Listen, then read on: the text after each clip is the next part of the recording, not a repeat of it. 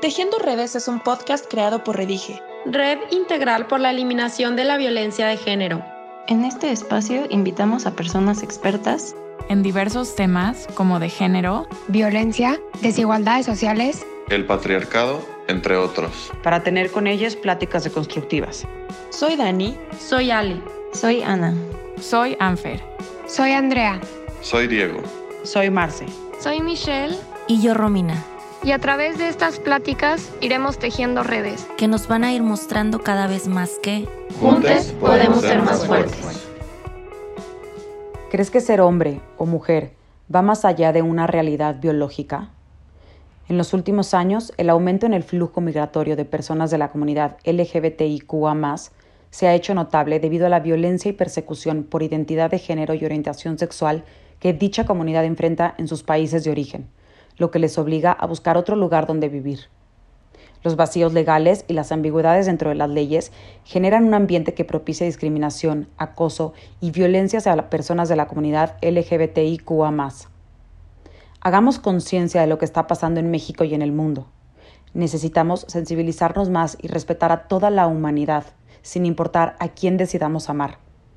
Reconocer, aceptar y amar distintos pensamientos, cuerpos, orientaciones sexuales, formas de vida y posturas ideológicas es indispensable para integrar nuestra propia experiencia.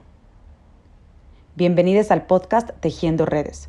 Soy Marcela Herrera y para platicar de este tema hoy nos acompaña Andrea Áviles Ortega, psicóloga por la Universidad Nacional Autónoma de México. Durante su carrera enfocó su interés hacia la psicología social con énfasis en el feminismo, la sexualidad y los derechos humanos. Actualmente coordina el área de investigación de la Fundación Arcoiris. Bienvenidos. Hola, soy Diego Argo y soy parte del grupo de Redige. Hola, yo soy Andrea Vilés y soy de la colectiva Dignas Hijas, eh, que somos parte del Consejo de Redige.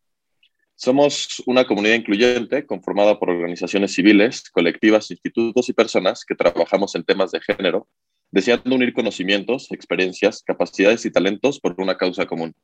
Ayudamos a crear redes entre organizaciones porque en red somos más fuertes. También ayudamos a víctimas de violencia a encontrar los recursos que necesitan para salir adelante. Y por último, si estás interesada, interesado o interesada en, ayudar a unirte a esta causa, síguenos en nuestras redes de arroba redige-org. Y pues bienvenida Andrea, muchas gracias por este, darnos este tiempo y este espacio. Y antes que nada, ¿por qué no nos cuentas un poco de quién eres y cuál es tu, tu, arte de, tu área de expertise? Ok, yo soy Andrea Vilés, eh, soy psicóloga por la UNAM, la Facultad de Psicología de la UNAM, y me especialicé en la psicología social y desde ahí me he dedicado al estudio de los sistemas de opresión, de los feminismos eh, y la sexualidad. Entonces, eh, pues desde ahí he trabajado en organizaciones de la sociedad civil estudiando la discriminación basada en la sexualidad, eh, principalmente lo que hace referencia a las personas LGBTI y en específico a las personas LGBTI en situación de, migración forzada y refugio. Eh, pero bueno, soy feminista, interseccional, y pues ya joven, no sé qué más decir. Pues sí, muchas, muchas gracias. Eh, justo el tema por lo que hoy estamos aquí es este, pues la comunidad LGBTIQ y el feminismo, ¿no? Este, de primera instancia sabemos que en la comunidad este como acrónimo va creciendo con el tiempo, ¿no? El 18 de junio en, las, en el Instagram de, de Redige eh, se publicó como una infografía de, lo que significa cada una de estas siglas. Eh, pero te quiero empezar preguntando con la que más complicaciones genera o lo como que más confusiones hay, ¿qué es lo queer? ¿no? O sea, ¿qué significa ser queer o por qué se agrega en el, en el acrónimo? Ok, uh, lo queer es como un cuestionamiento a la imposición del género binario, ¿no? Entonces, eh, hay, creo que es complejo porque lo queer podríamos decir que es como un paraguas muy amplio, incluso es una teoría de que estudia justamente todo el tema de diversidad sexual desde una perspectiva interseccional también, o esa es la forma en la que yo miro la teoría queer. Y hay muchas personas que se identifican con lo queer eh, como una identidad también, ¿no? Entonces, pues sí, o sea, creo que es eso, como el cuestionamiento a la imposición del género binario, eh, que bueno, también las personas no binarias hacen este cuestionamiento, por supuesto. Em, pues eso. Ok, sí, porque digo, estaba justo yo leyendo la, la infografía y como que sí, ese, ese, ese término es como el que más se cuestiona, los otros como que quedan, quedan más claro.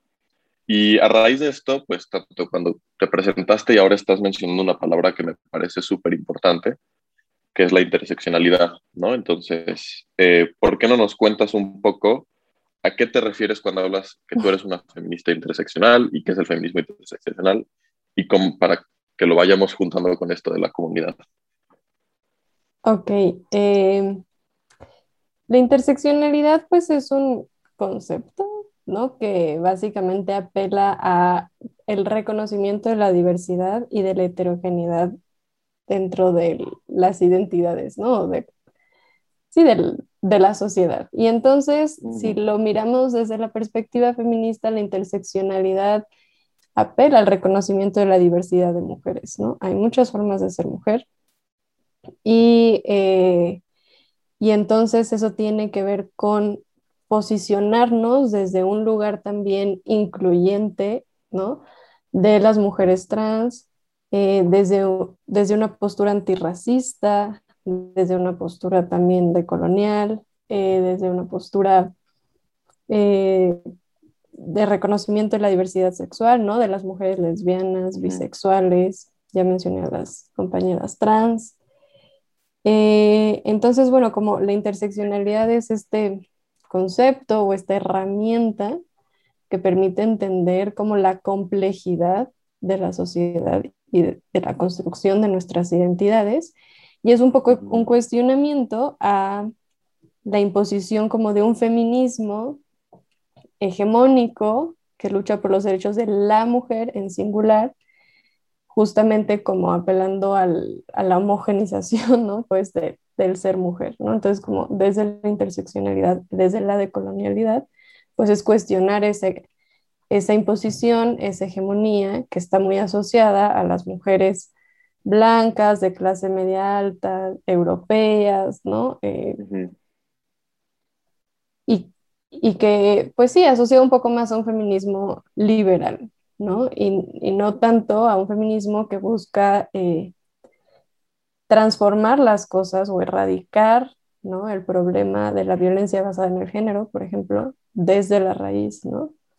Y que comprende además el patriarcado como un sistema de opresión que interactúa con otros sistemas de opresión, ¿no? Como el capitalismo, el colonialismo, el racismo. Entonces, pues un poco va por ahí. Ok, y entonces este feminismo hegemónico del que nos estás hablando, ¿qué obstáculos eh, representa, por ejemplo, para la lucha de la comunidad LGBTIQ? Mm, lo que sucede con este feminismo eh, hegemónico, digamos, es que ellas o pues sí, ellas luchan desde el reconocimiento de las mujeres en tanto sexo, ¿no? Entonces es como la base de la opresión está en el sexo y entonces es un discurso un tanto esencialista que parte de que las mujeres somos eh, en tanto vulva, ¿no?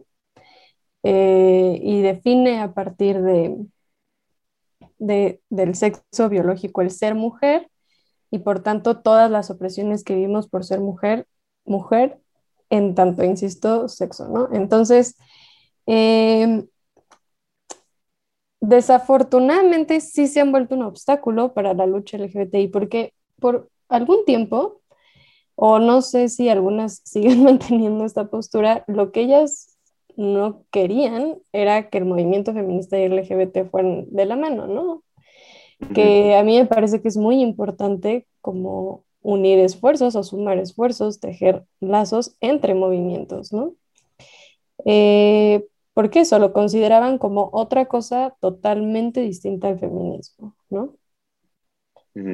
Sin embargo, este discurso se ha transformado y vuelto súper violento, ¿no? Incluso se ha transformado en un discurso de odio en donde se ha construido una lucha en contra de los derechos, principalmente de las personas trans.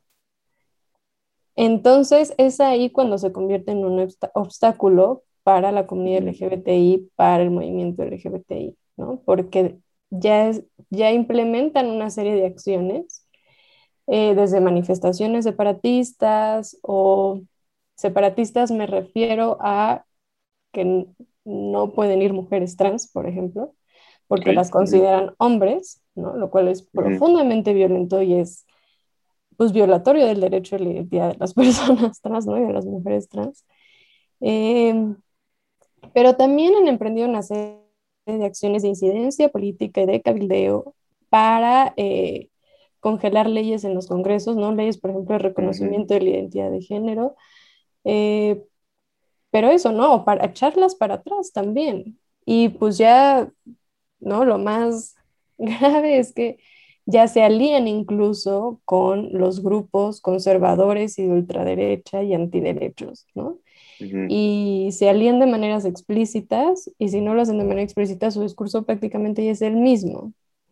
Entonces eso es muy preocupante porque también estos grupos pues se han fortalecido, se han visibilizado. Esto no solo sucede en México, esto es una cosa a nivel global que lleva muchos años, pero sí creo que en los últimos años hemos visto que nos, o sea, justo, ¿no? Retoman estrategias de los movimientos sociales para posicionar sus agendas, para hacer incidencia en los congresos, para tener candidatos y candidatas y tomar posiciones de toma de decisión.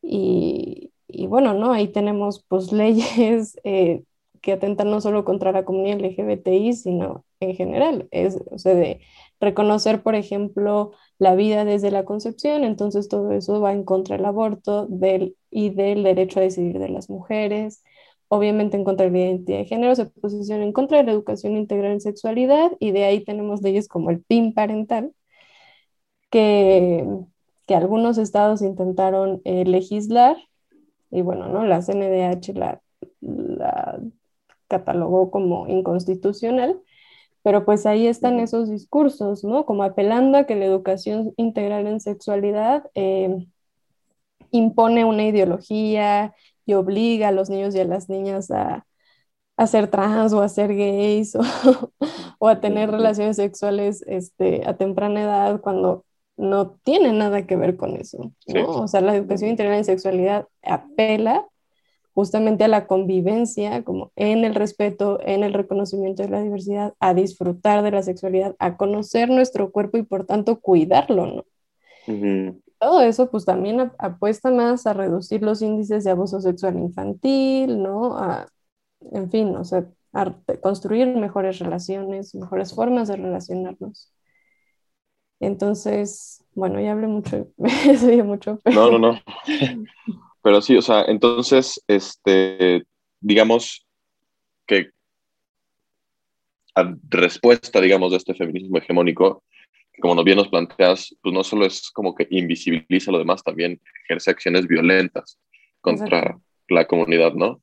Entonces, el feminismo interseccional es este como barrera en la lucha que se está formando para que la lucha con la comunidad sea una lucha como conjunta, ¿no? Y como eh, entonces, ahí ya hablando como un poco dentro de la comunidad, eh, por ejemplo, este mes pasado, que fue el, mes del orgullo y demás, por, yo en particular vi en, redes sociales y en medios como mucho esta crítica que, sobre todo durante el mes del orgullo, pero en general, todo el tiempo, cuando se habla de la comunidad LGBT y más, como que la que destaca es la G de gay, que digamos que se refiere más a hombres homosexuales, ¿no? Y entonces ¿Cómo tú crees que el feminismo interseccional eh, puede ayudar a la visibilización y como al fomento de la lucha de mujeres eh, bisexuales, asexuales, lesbianas, mujeres transgénero etcétera, etcétera. O sea, creo que crees que es como una base importante para que esas luchas como que prosperen dentro de la misma lucha de la comunidad. No sé si dentro de la misma lucha, porque no sé muchas veces si nos interesa, ¿no? Dentro desde la misma lucha. O sea, sí y no, ¿no? Yo, o sea, mi postura es sí, pero sí sé de muchas compañeras que no, ¿no? Y se deslindan completamente el movimiento LGBTI y es totalmente comprensible porque el movimiento LGBTI ha sido profundamente justo como violento y con las mujeres, y no violento, pero justo sí se ha encargado de invisibilizarlas, ¿no? Y de, porque se ha construido pues como un movimiento de los gays para los gays, por los gays, ¿no? Totalmente masculino y patriarcal, ¿no?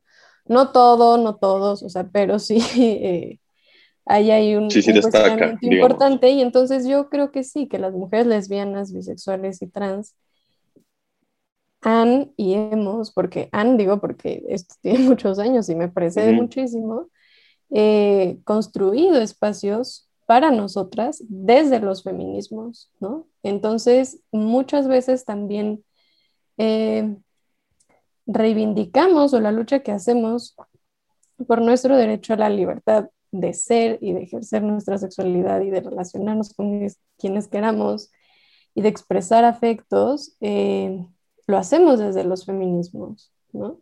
Eh, entonces, creo que, ¿no? Y luego justo es regresar el cuestionamiento al movimiento LGBTI de, eh, pues, esta cosa de no solo son hombres gays, ¿no? y, y pues eso, o sea, como ampliar la mirada, pero también hacer una lucha un tanto más, pues feminista, o sea, como, no, sé cómo decirlo, ¿no? O sea, como también cuestionando, o sea, cómo la, el patriarcado también, ¿no? Es un sistema que oprime y violenta por la forma en que funciona a todas las personas LGBTI, ¿no? De entrada, porque desde el patriarcado se impone una sexualidad basada o en la reproducción. Y entonces, cuando el fin de la sexualidad se vuelve la reproducción, es, tiene que ser heteronormada, ¿no? Cisnormada, monogámica. Entonces, eh, pienso yo que el cuestionamiento también esta sexualidad hegemónica desde el feminismo permite ampliar las maneras que tenemos de mirar la sexualidad, de ejercerla, de disfrutarla, y eso necesariamente beneficia a todas las, o sea, no solo a las personas LGBTI, sino a toda la sociedad, ¿no? Sí, totalmente.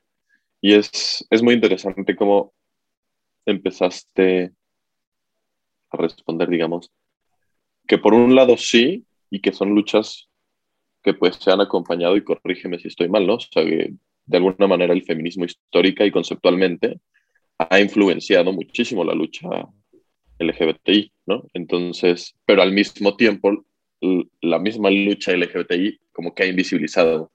O hay como muchas problemáticas y surgen, digamos, ramas y luchas aparte, que me parece que es válido y hasta necesario para la propia visibilización, ¿no? Em, en materia de educación, más allá de la parte legislativa, que luego podemos entrar un poquito más por ahí.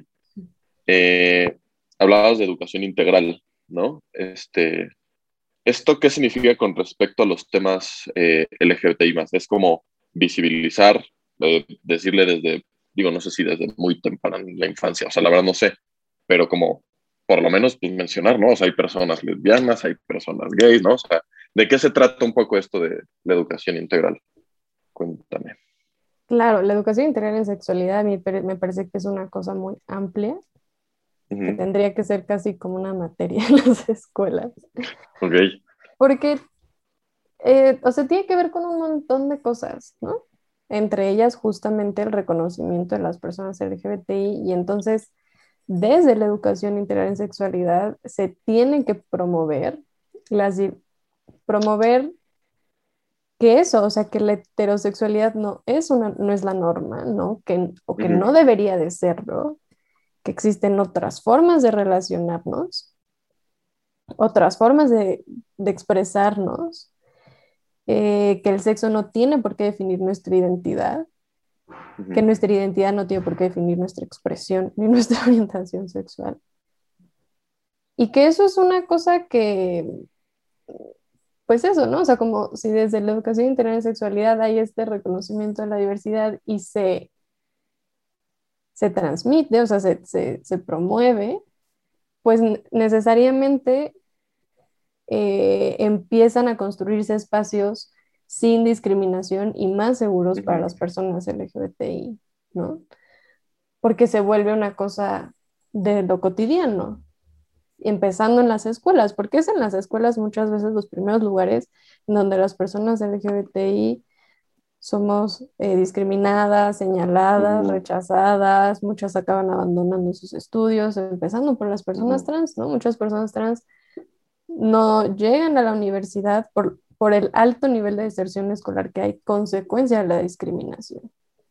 Entonces, eh, pues eso, como transformar el, el ámbito escolar en un espacio seguro, sin discriminación, pues ya es, tiene que darse desde ahí, ¿no?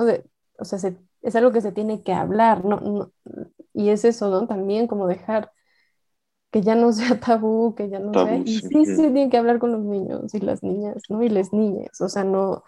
Porque estamos, o sea, a ver, estamos hablando también de, de infancias trans, ¿no? ¿Qué pasa con todas estas infancias que no encuentran cómo expresarse, que no entienden lo que les pasa, lo que sienten, porque nunca nadie les ha dicho que se pueden sentir así? ¿No? Entonces también hay una cosa como de muchas veces le llaman como discriminación interiorizada, ¿no? O sea, cuando empiezas a darte cuenta que en realidad te gustan las mujeres, ¿no? O que no, no eres mujer, eres, hombre, ¿no? O todas las opciones y o sea, todas las posibilidades amplias que existen, pues es mucho más fácil si tú sabes que eso existe, nombrarlo, reconocerlo y compartirlo, que guardarlo y, y eso, ¿no? Como crecer con esta discriminación interiorizada, pero también eso afecta también necesariamente la salud mental, ¿no? De, de las personas LGBTI. Eh, entonces, bueno, respecto al LGBTI, creo que la educación integral en sexualidad tiene que apostar por eso, ¿no? No por decirle a todos los niños que tienen que ser gays y a las niñas que tienen que ser lesbianas, ¿no? Eh, simplemente que que existe, ¿no? Que, que es posible, o sea, que, que, es normal, exactamente como ser heterosexual, y ya está, ¿no? O sea, sí, creo, y creo, justo te, te lo iba a decir y, lo mencionaste tú, o sea, creo que no solo es importante a manera como de informar y de educar, ¿no? Como en las aulas, sino que habrá niños, niñas y niñas que, que ese espacio y esa educación pues les da un sentido de pertenencia, autorreconocimiento, ¿no? O sea, como que no, no, solo es educar y ya. También es como generar espacios seguros que poco a poco van eliminando la discriminación, como tú mencionabas. Exacto. Eh, y ahora sí, un poquito más en materia legislativa. Eh, bueno, a mí me gusta hablar, yo soy una persona con mucha esperanza en la vida, estamos en un mundo un poco difícil. Entonces me gusta hablar como de velitas que se van prendiendo, ¿no? Que nos van como iluminando el, el camino, ¿no? Entonces, ¿por qué no nos cuentas un poco de estas velitas? No, no necesariamente que ya estén aprobadas, por ejemplo, como por ejemplo eh, aquí en la Ciudad de México, eh, eh, la, la, ley contra los ecosig, por ejemplo, pero también pues, proyectos que se estén trabajando. ¿Por qué no nos cuentas un poco por ahí de esas, de esas velitas? Ok, voy a contar las cosas que sé, no, los, no, no sé todo. Sí, no hay. Claro, claro. Eh, pues definitivamente creo que los avances en materia legislativa en México son las cosas más, las, sí, los logros más visibles que tenemos y que justo se convierten como en una especie de esperanza. Desafortunadamente estos no se han convertido necesariamente en, una transformación social, ¿no? En un cambio sociocultural. Eh, pero pues sí permite al menos eh, que las exigencias se tomen como más legítimas, ¿no? No siempre, porque, porque también existe la criminalización de los movimientos sociales y eso necesariamente tiene que ver con que no se considera que sea justo por lo que estás luchando, ¿no? Porque si no, porque te están criminalizando, en vez de escucharte, en vez de dialogar con nosotras, con nosotros, ¿no?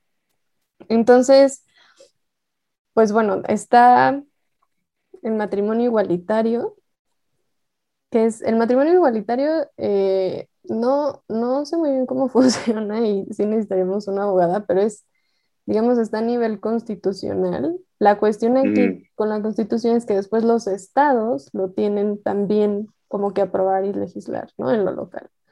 Entonces, a pesar de que el matrimonio igualitario tiene reconocimiento a nivel constitucional, no todos los estados lo han reconocido en lo local y legislado en lo local.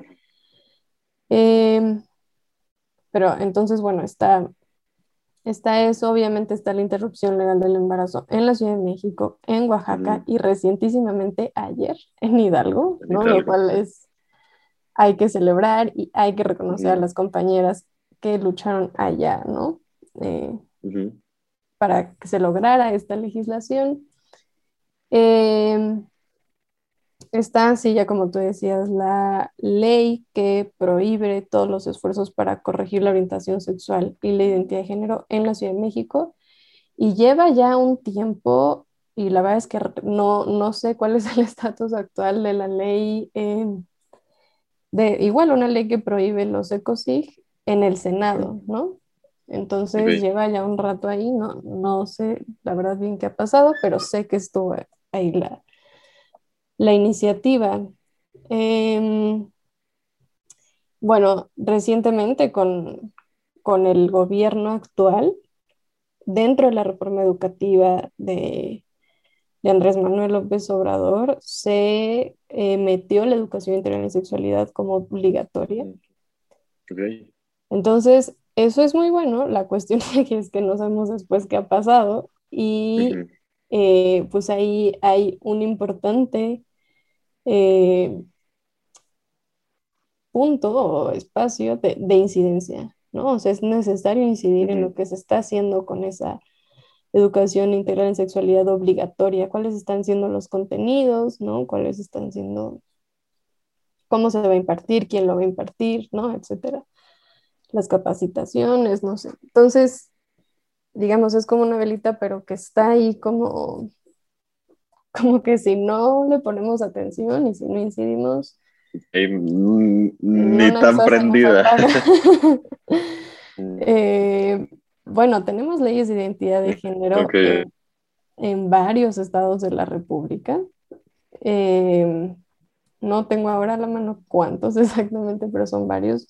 Desafortunadamente, creo que solo en Jalisco esta ley reconoce a las infancias trans, todos los demás estados solamente reconocen la identidad a partir de los 18 años. En la Ciudad de México está una iniciativa para el reconocimiento de las infancias trans desde hace ya dos años y está, el dictamen salió en positivo, pero no se ha votado en el Congreso, prácticamente está congelado.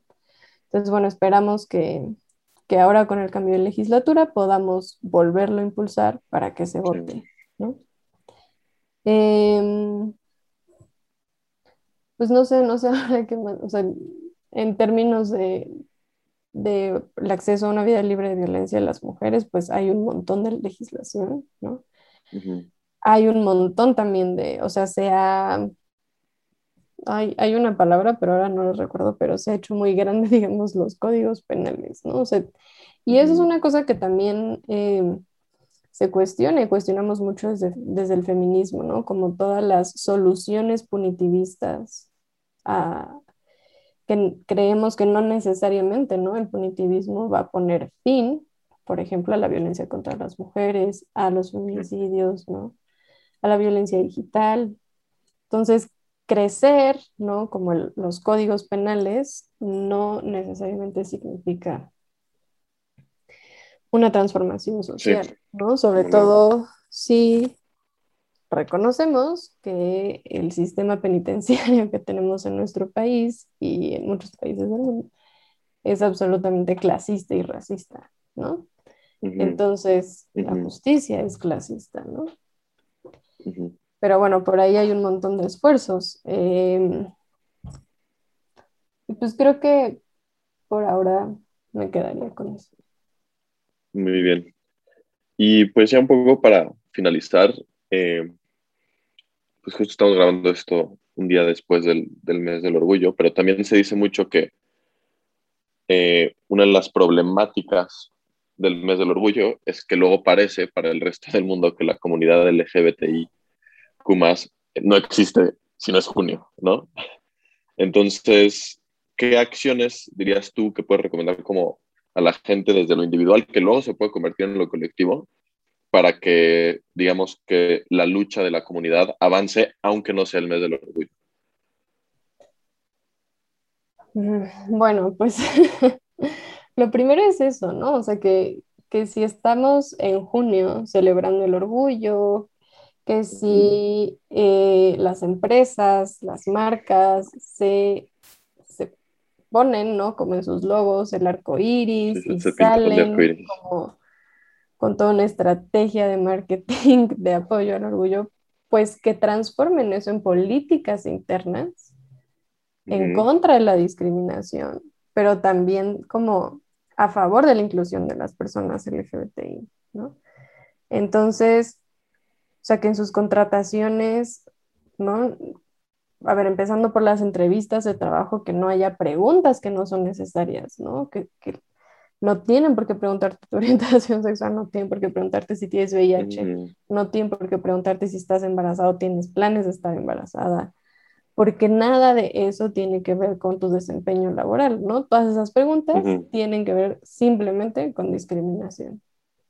Eh, buscar, ¿no? O sea, que contratar a personas LGBTI, pero una vez contratadas, asegurar o garantizar espacios seguros dentro de los espacios, del espacio de trabajo, ¿no? Eh, porque muchas veces sí, o sea, sí hay trabajo, pero después el acoso, la violencia, el hostigamiento, las humillaciones, las burlas, las miradas, etcétera, pues hacen que que las personas LGBTI terminen renunciando, ¿no? Porque no es sostenible convivir o trabajar en un espacio así, ¿no? Entonces, bueno, pues eso es eso, como transformar como toda esta euforia de junio en políticas internas para las empresas por parte del gobierno, porque es que el gobierno también se viste de arcoíris, ¿no? Sí, también. Sí, sí, sí. Pues es eso, o sea, como garantizar que las leyes que existen se cumplan, porque también tenemos la ley federal para erradicar la discriminación y tenemos la ley, ¿no? También en la Ciudad de México en contra de la discriminación. Entonces, que de verdad se garantice, ¿no? Eh, que trabajen de manera efectiva, por ejemplo, los mecanismos de, de protección a personas defensoras de derechos humanos, ¿no? Eh, y justo, ¿no? Por ejemplo, en la Ciudad de México, si en el Palacio de Gobierno pusieron una bandera arcoíris y una bandera trans, pues que entonces hagan un trabajo ahí con el Congreso de pasar la iniciativa de la, ley de, la ley de infancias trans, ¿no? Em, y bueno, pues en el ámbito de lo social, a mí me parece que es el desafío más grande. Pero pues nada, o sea, que las personas que se dicen aliadas en junio sean aliadas todo el año. Y eso no solo significa decir, ay, si yo tengo un amigo gay o algo así, ¿no? O sea, eso significa que si estás en un lugar, en tu familia, en tu familia, en tu círculo de amigues, en el espacio que sea, y se está promoviendo un discurso de odio o se está haciendo un chiste homofóbico, bifóbico, lesbofóbico, transfóbico, pues hay que señalarlo, ¿no? No siempre es sencillo, porque luego no son espacios seguros, pero buscar las formas de, no permitir que sigan ocurriendo ese tipo de, de comentarios y de, de narrativas, ¿no?